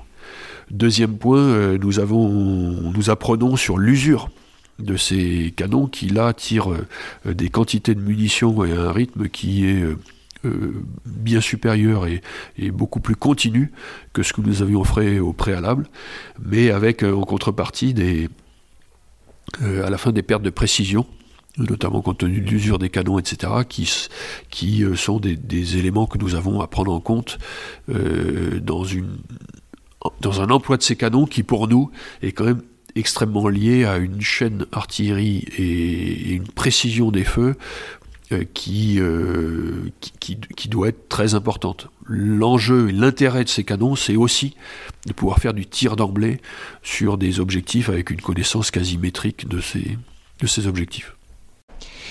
Et là, on a parlé de l'Ukraine sous les angles organiques, capacités, etc., sous les matériels qu'ils ont, les savoir-faire qu'ils ont. Justement, les savoir-faire, si on, si on reparle un peu de ce par quoi on a un peu commencé, c'est-à-dire le commandement, euh, alors euh, évidemment c'est un peu compliqué parce qu'on n'y est pas en Ukraine, on n'est pas sur le terrain avec eux, mais quand même, qu'est-ce que, est-ce qu'il y a des choses que vous observez euh, là-dessus qui sont transposables dans une, avec des limites, on n'est pas en guerre ouverte de haute intensité, mais qui sont transposables sur la manière dont vous voulez que les chefs, chefs en quelque sorte, dans, dans l'armée de terre. Alors il, est clair que même, même s'il faut se, se garder de la de, la comparaison, euh, parce que la, culture de notre armée est, très différente de celle de l'Ukraine et, de, l'armée russe, évidemment. Euh, il est clair que euh, ce conflit en Ukraine a montré une forme de, dichotomie entre un commandement tactique au, bas échelon très centralisé, et, un commandement qui donne de l'initiative. Euh, très schématiquement le, combat, le, commandement plutôt des forces russes, en tout cas encore une fois aux bases échelons tactiques, et euh, des forces ukrainiennes, et notamment dans les premières phases du conflit. Et je pense que cet élément est... Donc les Ukrainiens donnant plutôt... Les, Ukrainiens donnant plutôt de la responsabilité, euh, combat déconcentré, de l'initiative, avec des, forces russes très, très, très strictement organisées et donc avec une, peur ou une aversion à un moment donné à la prise d'initiative, y compris au bas échelon. Parce qu'il y a un débat tout à fait centenaire entre l'offshrack tactique et, enfin bon, bref, la, capacité ou pas à, responsabiliser, à autonomiser les échelons plutôt les plus proches du terrain. Voilà, débat centenaire. Or, il se trouve que la culture très établie euh, des armées françaises et de l'armée de terre en particulier est euh, celle de euh, la subsidiarité, prise de responsabilité, risque pris au, bas échelon avec cette notion de commandement par l'intention, c'est-à-dire que ce, qui, compte, le cœur de l'ordre donné, c'est l'intention, le pourquoi, l'objectif à obtenir, avec une forme de liberté sur, les, modalités. Ça, c'est une dimension, un style qui est euh, profondément ancré dans l'armée de terre française et qui a, amené beaucoup de succès euh, militaires. Or, c'est peut-être quelque chose qui est rendu plus difficile aujourd'hui par l'organisation quotidienne de notre armée de terre euh, en garnison en France.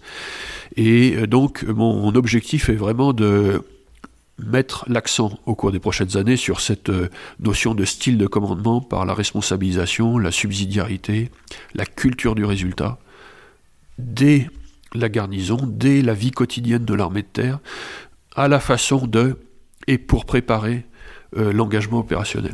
Et c'est fascinant parce que tout ça dépend aussi évidemment d'un contexte technique, évidemment que les moyens de communication sont tels, enfin, on n'a pas parlé, par exemple, de Scorpion, mais enfin, en tout cas, le, partage d'informations, la possibilité d'interagir, y compris jusqu'à des niveaux assez supérieurs de manière très simple, c'est très différent de l'époque où il fallait prendre la radio et répéter et atteindre la, bonne personne. Donc, il y a forcément la tentation pour les échelons supérieurs de contrôler jusqu'aux échelons les plus tactiques.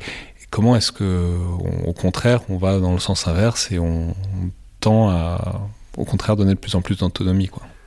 Alors vous l'avez dit, euh, c'est un débat centenaire, c'est un débat euh, multiséculaire même. Euh, et le côté technique ne le tranche pas. Au contraire, le côté technique, cette émergence de la société de l'information, des moyens numériques, donne l'illusion qu'un jour on saura. Un jour le chef pourra tout savoir et dire et en fait, c'est une illusion. Alors je le dis là comme un acte de foi, mais, euh, ce que j'observe dans la mise en œuvre de Scorpion, justement, euh, les expérimentations successives, tous les chefs nous le disent. Derrière cette impression que peut-être les outils numériques modernes permettraient de euh, donner la victoire enfin à la centralité et au commandement centralisé par rapport à la, à la subsidiarité, c'est pas vrai. Parce qu'il y a une forme d'accumulation d'informations toujours plus grande qui fait que de toute façon, il y a comme une course effrénée entre la capacité à, à, asseoir sa décision sur des informations toujours plus importantes et le fait que euh, le chef euh, d'un niveau subordonné à un moment donné, compte tenu de son engagement personnel, parce qu'il y a des questions de risque de vie dans notre, dans notre métier, mais aussi euh, de, de, de, capacité d'adaptation, etc. En fait, l'initiative, la, la, subsidiarité, la responsabilisation, la culture du résultat, le, le commandement par l'intention reste des méthodes qui sont euh, non seulement euh, qui restent adaptés, mais qui sont probablement encore plus adaptés euh, aux modalités modernes du, commandement, d'autant plus que pour le chef, il y a comme une corde de rappel, c'est celle de ces indicateurs qui permettent de, suivre ses, subordonnés, même et donc de se rassurer s'il en a besoin, euh, même si eux vont agir avec une, responsabilité déléguée. ce, qui, est fascinant aussi, c'est que donc il y a évidemment la tentation du chef de contrôler. J'y pense parce qu'en préparant cette émission, je, voyais un reportage sur l'exercice Orient dont on n'a pas beaucoup parlé, mais qui était fascinant. il y avait dans une sorte de briefing. je ne sais plus qui était le général qui disait ça, mais qui disait donc là, on a tout donné, et à partir de maintenant, c'est vert, ne faites pas des réunions, ne venez pas me redemander des choses, parce que c'est aussi la tentation des subordonnés de se rassurer, de se couvrir, d'aller chercher en permanence des ordres aux échelons supérieurs. Et ce que je veux dire, c'est que c'est beaucoup plus culturel, c'est une démarche culturelle beaucoup plus large que simplement dire au chef de laisser tranquille les subordonnés, c'est il faut aussi autoriser les, les, échelons inférieurs à croire, euh, enfin, en tout cas à se faire confiance et à pas chercher en permanence la, direction euh, supérieure. Non, c'est clair que c'est une culture qui est une culture des chefs, mais qui doit être une culture des subordonnés aussi. Je suis absolument persuadé que euh, cette notion de, de, culture du résultat, c'est-à-dire un chef, une mission, des moyens, au moins une partie des moyens, et toute la responsabilité euh, d'obtenir le résultat, est une réalité du monde moderne et demeure une réalité du monde moderne, qui n'est pas remise en cause, bien au contraire, par les nouvelles technologies, mais qui demande une acculturation, un entraînement, des méthodes particulières, ce qu'on appelle mission brief, c'est-à-dire le chef donne la mission, ce qu'on appelle back brief, c'est-à-dire le subordonné vient expliquer comment il va remplir sa mission, mais ensuite une forme de, de, liberté dans un, dans un espace euh, euh, autorisé. Et géographiquement, pour, l'armée, pour les armées, euh, c'est, euh, assez logiquement la, limite longue, limite courte sur le terrain, limite gauche, limite droite, avec une box dans laquelle les subordonnés euh, ont une forme de, liberté d'action. Et encore une fois, avec cette primauté de l'intention, c'est-à-dire pourquoi je fais cette mission, quel est l'objectif ultime, plutôt que les règles, l'ensemble des règles à suivre. Donc je pense que toute cette méthode, cette culture est une réalité objective du combat moderne. Je pense que c'est une réalité euh, tout à fait pertinente pour le fonctionnement euh, de nos armées et, de nos organisations. Et donc mon objectif, euh, même si ça fera partie des réformes que nous allons mettre en œuvre, même si c'est pas la réforme la plus, la plus visible, je pense que c'est une des réformes qui aura, qui doit avoir, dont j'attends qu'elle ait les effets les plus, les plus lourds, c'est cette question de diffusion dans la vie courante comme en opération, de cette culture du commandement par l'intention, de la subsidiarité, de la responsabilité, de la culture du résultat.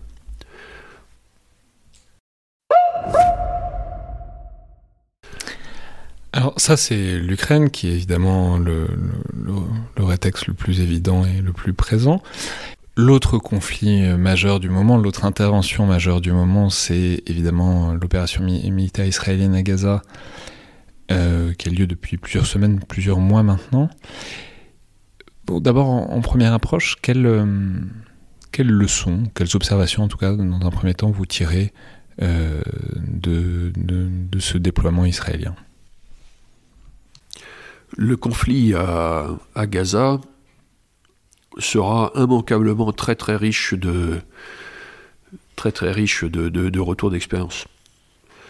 Euh, mais encore plus que dans le conflit euh, en Ukraine, la question de distinguer euh, les éléments qui sont propres à ce conflit, à ce moment, par rapport aux, éléments qui, sont, qui seront des éléments pérennes sur lesquels réfléchir pour l'armée française me, me, semble aujourd'hui difficile à, distinguer. finalement, il y a une question euh, à observer qui, va être, est intéressante en particulier, c'est que l'Ukraine, à ce stade, semble démontrer la supériorité de la défense par rapport à l'offensive dans euh, les, conflits modernes. Euh, et notamment la défense euh, en s'appuyant sur les zones urbaines et donc euh, la manœuvre qui s'orienterait plutôt sur les, espaces lacunaires de façon à, pouvoir envisager éventuellement une percée dans la profondeur. Et Gaza, c'est presque un peu l'inverse. Ceux qui défendaient, qui défendaient en ville, évidemment il y avait un déséquilibre des forces extrêmement important, sont au reculoir. Bon, tout ça, encore une fois, est, lié à une conjoncture très particulière de, de Gaza. Il y aura forcément beaucoup de, forcément beaucoup de, choses à apprendre, mais c'est un conflit qu'aujourd'hui nous regardons. Mais c'est très intéressant en Gaza, enfin, la capacité de génération de force qu'a eu Israël. Donc ils sont capables de, de déployer une quinzaine ou une vingtaine de brigades, d'activer de réserve pour aller dans un espace urbain où cette masse elle est particulièrement importante, particulièrement nécessaire, avec un ennemi asymétrique et à la fois étatique et non étatique qui est un peu difficile, mais qui a des capacités suffisantes pour qu'il faille vraiment de la masse et pas de la contre-insurrection euh, seulement. Voilà, est-ce que est-ce que c'est quelque chose que vous regardez en disant bah, il faudrait être capable de, de générer ce genre de masse pour ce genre de menace? Ou est-ce que, bah, encore une fois, il n'y a pas de Gaza en France et il n'y a pas, c'est pas exactement la même chose. Euh, et donc il y a des limites à l'observation du problème euh, auquel Israël est confronté en ce moment. C'est clairement de ce point de vue de la masse, il y, a des limites euh, à la comparaison avec la France. Israël est un pays qui, qui, défend sa survie. Je ne parle pas seulement depuis le, 7 octobre. Israël est un pays qui qui, défend sa survie et sa défense est organisée structurellement, sa société est structurée autour de cet objectif. La France n'a pas de menace existentielle à ses frontières, donc c'est très difficile de faire cette comparaison et d'imaginer ce que devrait être la défense de la France dans le cas où nous aurions une menace existentielle à nos frontières, euh, et à ce moment-là, quel serait l'état d'esprit général de la population française, sa, mobilisation par rapport euh, au niveau de ressources à, attribuer à ses armées, à la réintroduction d'un service national qui serait universel. Euh, de plusieurs années dans les armées, euh, etc., et, dans un pays qui a en plus un territoire euh, qui, est bien plus réduit que le nôtre et qui fait que tout, tout habitant d'Israël est à portée de, de, la menace à ses frontières ou, à Gaza. Donc c'est là une double finalement limite à la comparaison, c'est-à-dire qu'il y a une limite à la comparaison militaire, tactique pure, et une limite à la, à la mobilisation de la société par rapport à, à ce type de à ce type d'engagement qui qui encore une fois euh, nous nous conduit et va nous conduire et doit nous conduire à, à, regarder très attentivement euh, ce conflit pour en dégager un certain nombre de, de conclusions qui seront importantes et intéressantes pour nous, et euh, y compris sur la réserve. Je, je, je n'évacue pas complètement ce sujet euh, des, réservistes euh, et de l'exemple qui nous est donné par, euh, par l'armée israélienne, ni sur les modalités de son, de son engagement, mais en étant très conscient des limites, y compris sociales, sociétales et stratégiques, de la comparaison entre, entre nos deux pays. Oui, mais il y a aussi un sujet qui est très opérationnel de combat en zone urbaine, de combat en milieu urbain, de la capacité à opérer dans ce contexte-là et à s'imposer et imposer sa supériorité dans un, enfin, dans un environnement technique moderne. Et ça, forcément, ça pose des questions. Ça fait assez longtemps que les armées françaises n'ont pas vraiment fait la guerre en ville de la manière dont Israël est en train de le faire. Et du coup, ça pose la question de comment est-ce qu'on est capable ou pas de, de développer, enfin, de le faire s'il faut le faire. Oui, c'est clair. Enfin, ça rejoint le, ce que je vous disais sur le fait qu'il faut que nous regardions, ce, que nous regardions euh, ces modalités et, la façon de faire.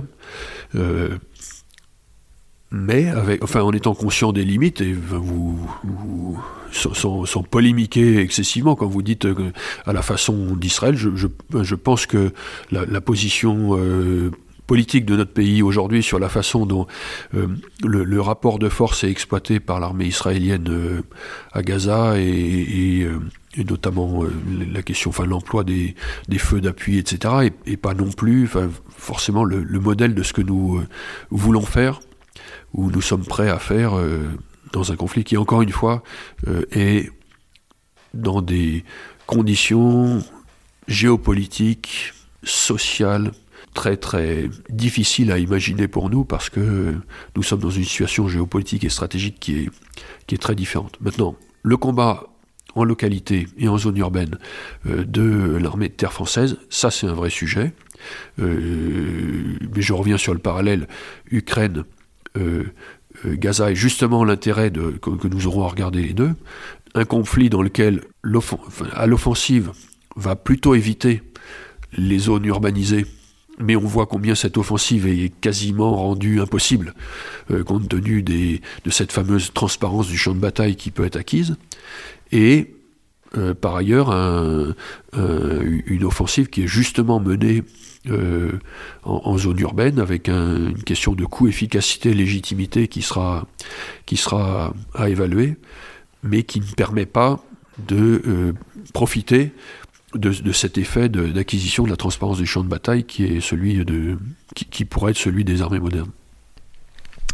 Enfin, j'aurais aimé terminer par euh, des perspectives peut-être euh, stratégiques un peu plus larges et le rôle de l'armée de terre dans un certain nombre de champs, euh, d'espaces, notamment le premier qui vient en tête, c'est évidemment l'Afrique, puisque bah, c'est un espace où on est en phase de retrait, euh, en tout cas d'un certain nombre de régions. Alors le paradoxe étant que vous êtes issu de l'infanterie de marine, c'est-à-dire d'unités qui ont une longue habitude, une longue histoire de déploiement et d'intervention euh, dans ces zones-là, et c'est euh, comme vous l'avez fait vous-même. Voilà, maintenant il il s'agit de revenir assez largement en France et malgré tout de maintenir une capacité à intervenir. Comment est-ce que vous envisagez le rôle spécifique de l'armée de terre sur le continent africain dans les, années à venir, disons je pense que le, défi pour l'armée pour de terre euh, dans son engagement en Afrique dans les années à venir est, assez semblable euh, à celui qui est dans les autres espaces, c'est-à-dire c'est une question d'adaptabilité. Je, vous disais tout à l'heure combien ma, lecture de la, des espaces euh, dans lesquels l'armée terre a à produire des effets stratégiques, euh, je sépare un peu entre l'espace national, sur lequel euh, il y a un certain nombre de types de missions, de défense, de protection, de souveraineté, de contribution à l'esprit de défense, un espace de solidarité stratégique en coalition, qui pourrait aller jusqu'à un engagement en haute intensité, plutôt euh, euh, Europe euh, et Proche et Moyen-Orient, compte tenu de nos, accords de défense, et qui sont des espaces dans lesquels nous pourrions être entraînés dans des conflits et des, engagements militaires éventuellement non choisis, compte tenu de, de nos liens d'accords de, défense, et puis un, un espace qui englobe l'Afrique, mais plus large, dans lequel l'enjeu est, plutôt une question de, partenariat stratégique euh, de long terme. Et donc le, défi qui est posé à l'armée de terre dans ces, dans ces espaces est celui euh, euh, finalement d'une capacité d'une capacité d'intervention ou d'action qui soit adaptée et qui soit agile. de façon à probablement un des, une des questions qui nous est posée par, le, par l'évolution de la situation en Afrique, c'est, c'est, euh, celle de la, c'est celle de notre capacité à nous adapter à l'évolution de la situation de manière rationnelle, euh, sans euh, nous trouver emprisonnés par éventuellement des questions plus organiques, c'est-à-dire de base, de points d'appui euh, et, d'aller vraiment sur la, sur la question d'un engagement qui puisse être adapté aux besoins du moment, euh, pays par pays, euh, pour répondre à, une question et un besoin. Donc quitter l'aspect organique un peu statique et, permanent pour aller vraiment vers une, dimension plus, plus adaptée et adaptable. Est-ce que c'est facile pour une armée, pour l'armée de terre française? À la fois oui et non. Oui, parce que finalement, c'est un peu là le cœur de, l'esprit et du style français depuis, longtemps et que de s'adapter, de pouvoir euh, euh, être souple et, s'adapter aux partenaires.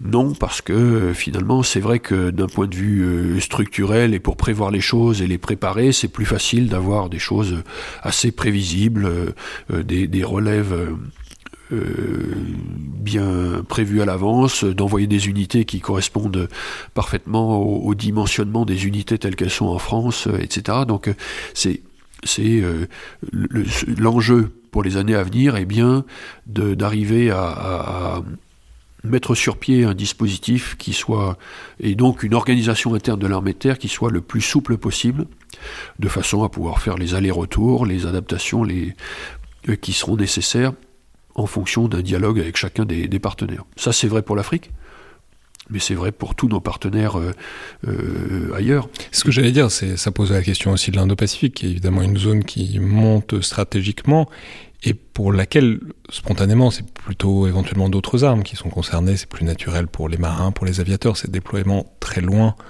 euh, et cette inclusion, disons, dans la stratégie indo-pacifique de la France. Euh, on peut dire, par exemple, c'est un problème que l'US Army se pose depuis euh, très longtemps, de savoir quelle est la place d'une armée de terre dans cet environnement, dans cet espace aux caractéristiques géographiques particulières, etc.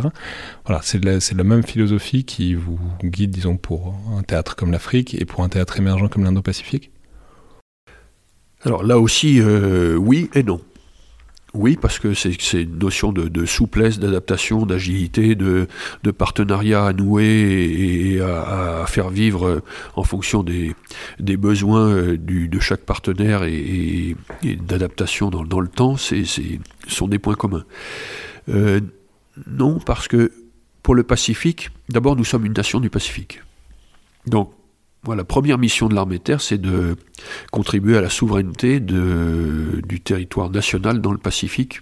J'inclus le sud de l'océan Indien, la Réunion avec une, euh, euh, la Réunion et, Mayotte, euh, le Wallis, Futuna, la Nouvelle-Calédonie, la Polynésie française, et donc le, fait de, contribuer à la souveraineté de ces territoires à la contribution à l'esprit de défense sur ces territoires, etc., c'est très important. Euh, et puis, finalement, euh, il y a des actions dans lesquelles l'armée de terre est très attendu et peut contribuer de manière euh, importante avec les voisins immédiats. Alors, voisins immédiats dans le Pacifique, ça, c'est relatif, mais enfin, les petits États insulaires euh, qui sont euh, les, les, les, voisins de, de, ces territoires ont une attente importante, notamment pour la, la réaction aux, aux, catastrophes naturelles, ce qu'on appelle le HADR. et il y a là un moyen d'avoir une coopération avec eux qui, bon, bien sûr, l'armée de terre a besoin d'un médium pour se déplacer via la marine ou via l'armée de l'air sur ces, territoires, mais, mais euh, peuvent y contribuer de manière, euh, de manière importante. Les partenariats avec des grands euh, pays de la région, comme l'Inde, l'Indonésie, le Japon, la Corée, sont des dimensions importantes aussi de cette stratégie générale. Et puis, finalement, sur cette question de l'Indo-Pacifique, euh, en, cas de conflit ou de montée de tension importante dans, l'Indo-Pacifique ou dans le Pacifique, on peut imaginer que les États-Unis concentreraient une part importante de leurs moyens. Et finalement, probablement, le, rôle des armées françaises et de l'armée de terre française serait celle de la couverture ou de, euh, de responsabilité accrue dans des espaces qui auront euh, dont les Américains, les forces américaines se seraient davantage retirées et finalement rejoindre les zones d'engagement ou de, d'action ou de déploiement euh, qui sont plus traditionnelles pour les forces françaises euh, de l'Europe, de, de l'Afrique, du Proche et Moyen-Orient, de l'océan Indien. Donc une complémentarité avec euh, l'allié américain qui permet, oui, dans le sens où, enfin, je prenais l'exemple de l'Europe, si, les Américains retiraient un certain nombre de, forces d'Europe parce qu'ils estiment qu'il faudrait les concentrer dans le Pacifique, il est clair que la responsabilité des Européens au sens large, et donc euh, de la France au premier rang, serait de, d'accroître leur euh, coopération militaire, voire leur puissance militaire, ce, de façon à contribuer davantage à la défense collective, euh, les Américains étant moins présents. Ah, mais ça, c'est le, enfin, c'est toujours le, enfin, c'est la perspective. Et en même temps, cette question de l'Indo-Pacifique, c'est en même temps sur un temps très long et on a peur que ça se précipite euh, rapidement. Vous pensez que on y est prêt ou qu'en tout cas on s'y prépare euh, suffisamment à cette euh, perspective de pallier un éventuel éloignement, disons, des Américains du théâtre européen? Oui, il me semble que la, la France, de manière très constante, milite pour une prise de conscience euh, de ses partenaires européens sur le fait qu'il il est primordial que nous prenions une part importante à, notre défense collective, de façon à ne pas forcément dépendre de nos alliés euh, ou exclusivement de nos alliés. Euh, tout ce que propose et tout ce que fait l'armée de terre française dans, ce, dans ce domaine-là, et, notamment euh, compte tenu de la, des orientations et des moyens et des ressources et des, décisions prises pour la loi de prévention militaire, me semble aller dans ce sens de permettre une forme de, de consolidation, de crédibilisation d'une autonomie, en tout cas d'une capacité d'action des Européens pour eux-mêmes, bien sûr en complément des forces américaines, mais, euh, mais euh, tout ça me semble aller dans, dans, ce sens général. Merci beaucoup, Général Schill, pour nous avoir reçus et pour cet entretien. Merci à vous. C'était donc Le Collimateur, un podcast produit par Alexandre Jublin et distribué par Binge Audio. Je vous rappelle que toutes les remarques et commentaires sont bienvenus par mail ou sur les réseaux sociaux du Rubicon, comme note et appréciation sur les outils d'Apple Podcast ou de Spotify. Merci à toutes et tous et à la prochaine fois.